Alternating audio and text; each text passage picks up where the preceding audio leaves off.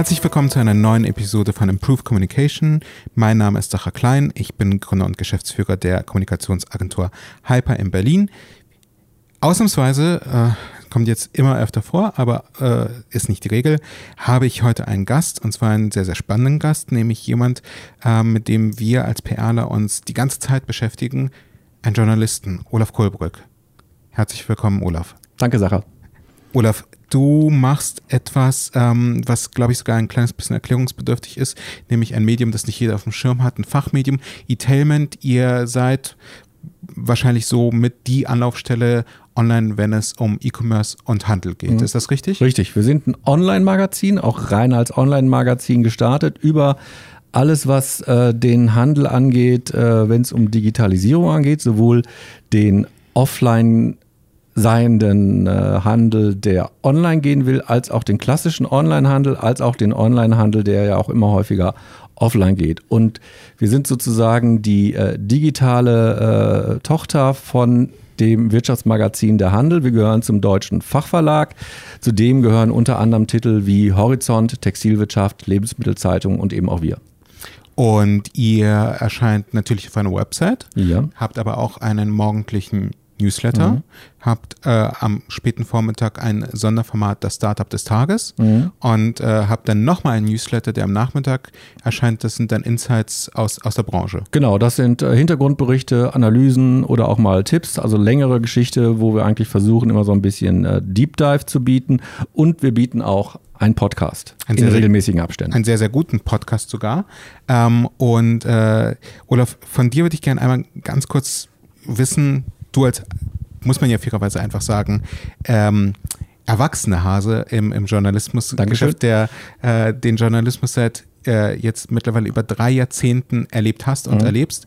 Ähm, wie hat sich der Journalismus aus deiner Perspektive verändert? Wie haben sich deine Arbeitsweisen verändert? Ähm, der Journalismus ist schnelllebiger geworden.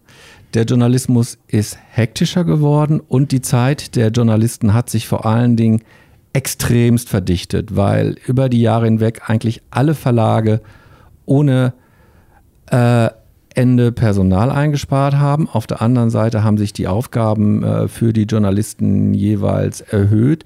Die Welt ist komplexer geworden. Es gibt mehr Herausforderungen, diese Komplexität zu erklären. Es gibt mehr Herausforderungen zu recherchieren. Und es gibt gleichzeitig in der Regel auch weniger Zeit, im Grunde genommen genau dieses zu tun. Und äh, wenn du zurückdenkst an deine ersten Jahre als Journalist, wie, viel Zeit hattest du damals für eine Geschichte, um die aufzuschreiben? Was, was war so die Regel? Also teilweise hattest du schon ein paar Tage Zeit, äh, eine Geschichte zu schreiben.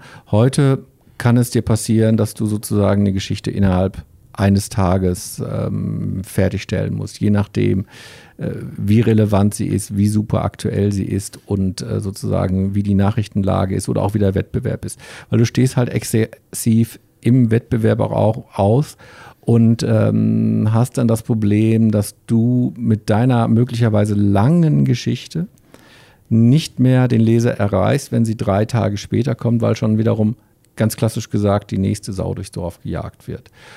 Also musst du dich heutzutage beeilen, weil du nämlich auch gerade im Online-Bereich natürlich auch immer wieder an deinen Klicks gemessen wirst.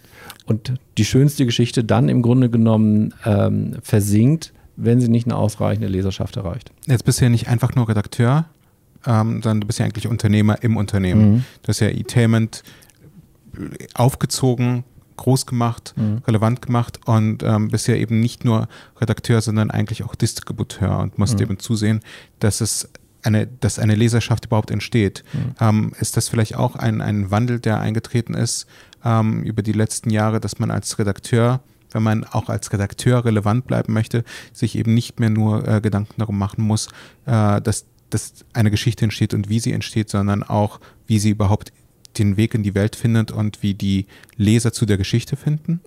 Also ich glaube, man muss sich über zwei Dinge Gedanken machen. Einerseits natürlich über den Weg, ähm, wie ich den Leser erreiche. Den hole ich nicht mehr einfach ganz klassisch ab, dass ich äh, morgens um 9 Uhr die wichtigsten Nachrichten des Tages äh, auf die Website stelle, sondern ich muss mich auch fragen, wo ist der Leser überhaupt? Erreiche ich den auf Xing? Erreiche ich den auf LinkedIn?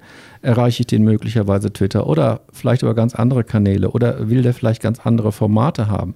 Will er vielleicht gar nicht lesen? Will er vielleicht hören? Und was will er hören?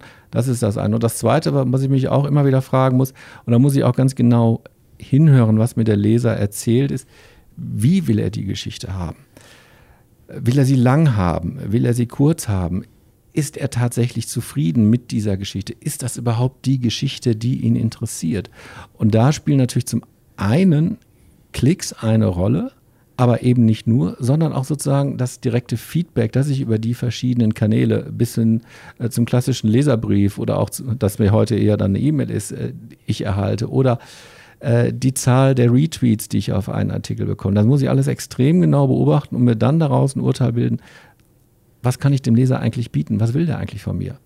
Und danach muss ich mich dann immer wieder neu ausrichten, ähm, wie ich meine Geschichten schreibe, wie ich sie präsentiere und welche ich nehme. Während ich früher eigentlich ähm, sozusagen in klassischer Printzeit im Grunde genommen hingehen konnte und sagen musste, das muss den Leser jetzt interessieren, das schreibe ich jetzt. Hm. Und dann war es das.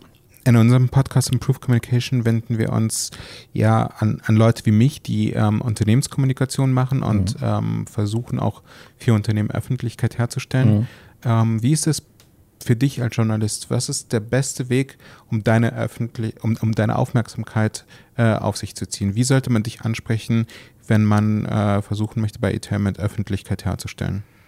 Also ich habe letztens ein paar äh, Anfragen direkt über Twitter gekriegt. Das fand ich einen sehr guten Weg, weil mhm. Twitter sehr verdichtet und äh, die Leute dazu zwingt äh, zu sagen, hier, das bin ich, das biete ich, ist das was für dich? Mhm. Und ich kann dann direkt reagieren. Der andere Weg ist für mich, ich kann immer nur für mich sprechen, ist am ehesten eine E-Mail, weil ich ungerne es habe, mir am Telefon Geschichten anzuhören, weil, wie gesagt, die Zeit ist verdichtet. Ich stecke in der Vorbereitung, eine Geschichte zu schreiben, stecke in Gedanken, das Telefon klingelt, ich bin draußen und brauche, auch wenn das Gespräch nur zwei Minuten dauert, brauche ich extrem viel Zeit, wieder reinzukommen. Deswegen, Telefon mag ich nicht so sehr, weil es mich halt immer unterbricht. Und vor allen Dingen auch, man muss es sich überlegen, in Deutschland gibt es äh, 40.000 äh, PR-Mitarbeiter ich sag mal, vielleicht 1000 Leute, die in der PR rund um den Bereich E-Commerce arbeiten, wenn die mich eine Woche lang anrufen, dann komme ich zu nichts mehr. Wie viele Pressemitteilungen erhältst du im Laufe eines Tages? Ähm, es ist nach der DSGVO interessanterweise deutlich weniger geworden. Es waren ähm, in Spitzenzeiten bis zu 100 Stück am Tag. Wie viele davon hast du damals gelesen?